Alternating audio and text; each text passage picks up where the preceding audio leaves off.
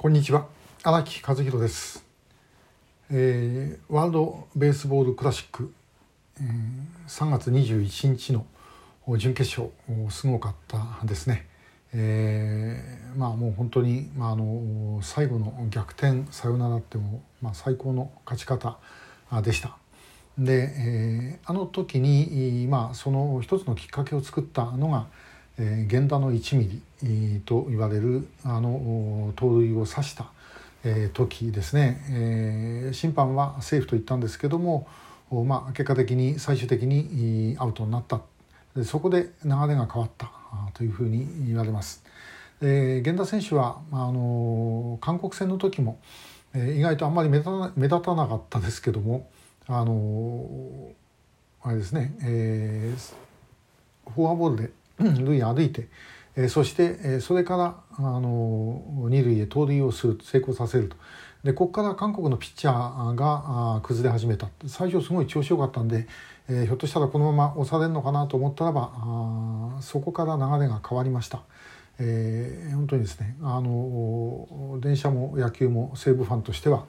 えー、まああの本当にこう渋い活躍をしてくれたというような感じえー、です。まあといっても私野球のことあんまり分かんないんでね、えー、偉そうなことは言えないんですけれどもで、えー、今日の話はまああの諦めないでやればあどうにかなるということです。えー、今から21年前いわゆる飯倉交換事件、えー、も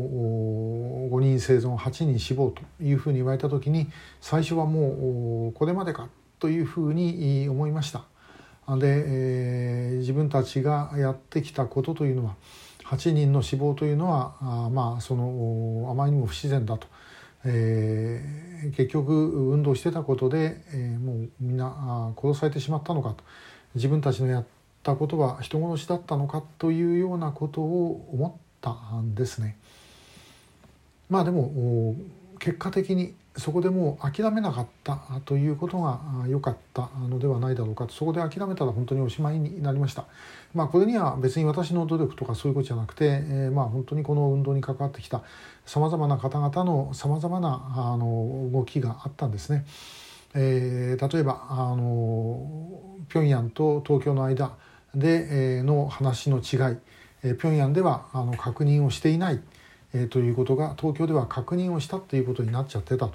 でそのことが分かるきっかけだったのはあの9月18日の朝もうダメかなと思って荷物片付けていた時に、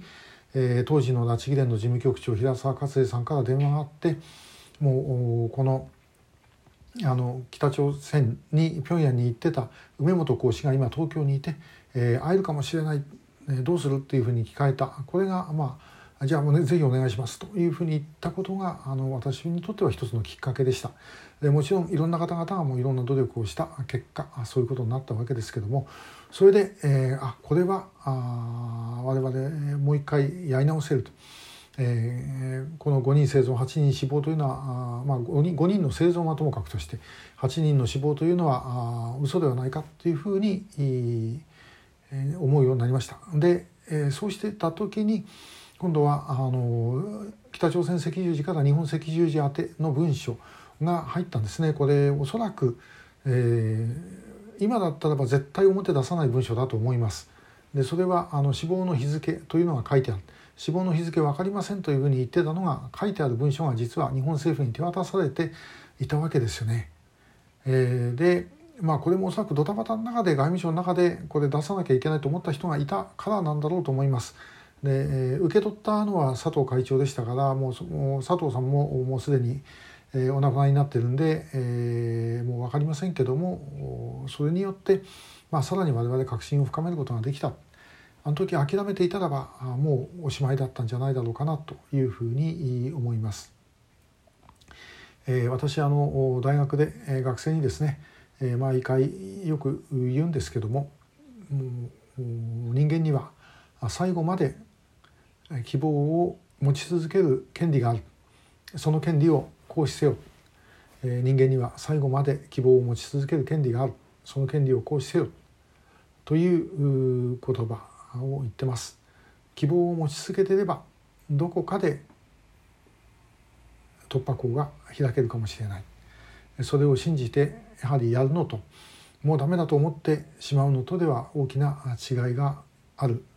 と私は確信してます。まあ、この言葉をもう自分に言い聞かせるために作った言葉なんですよね。えー、自分でこうもうダメかなと思った時にいやそんなことはないというふうに思わせ思自分を自分で思わせてき、えー、た言葉ですけども意外と効き目があります。えー、皆さんもですねもういろいろそれぞれいろんな場面でもうダメかって思われる時があるかもしれません。えー、そう思わないでもうもう一歩ダメだと思ってももう一歩頑張ってみてください。きっと何かの形で道は開けると思います。今日もありがとうございました。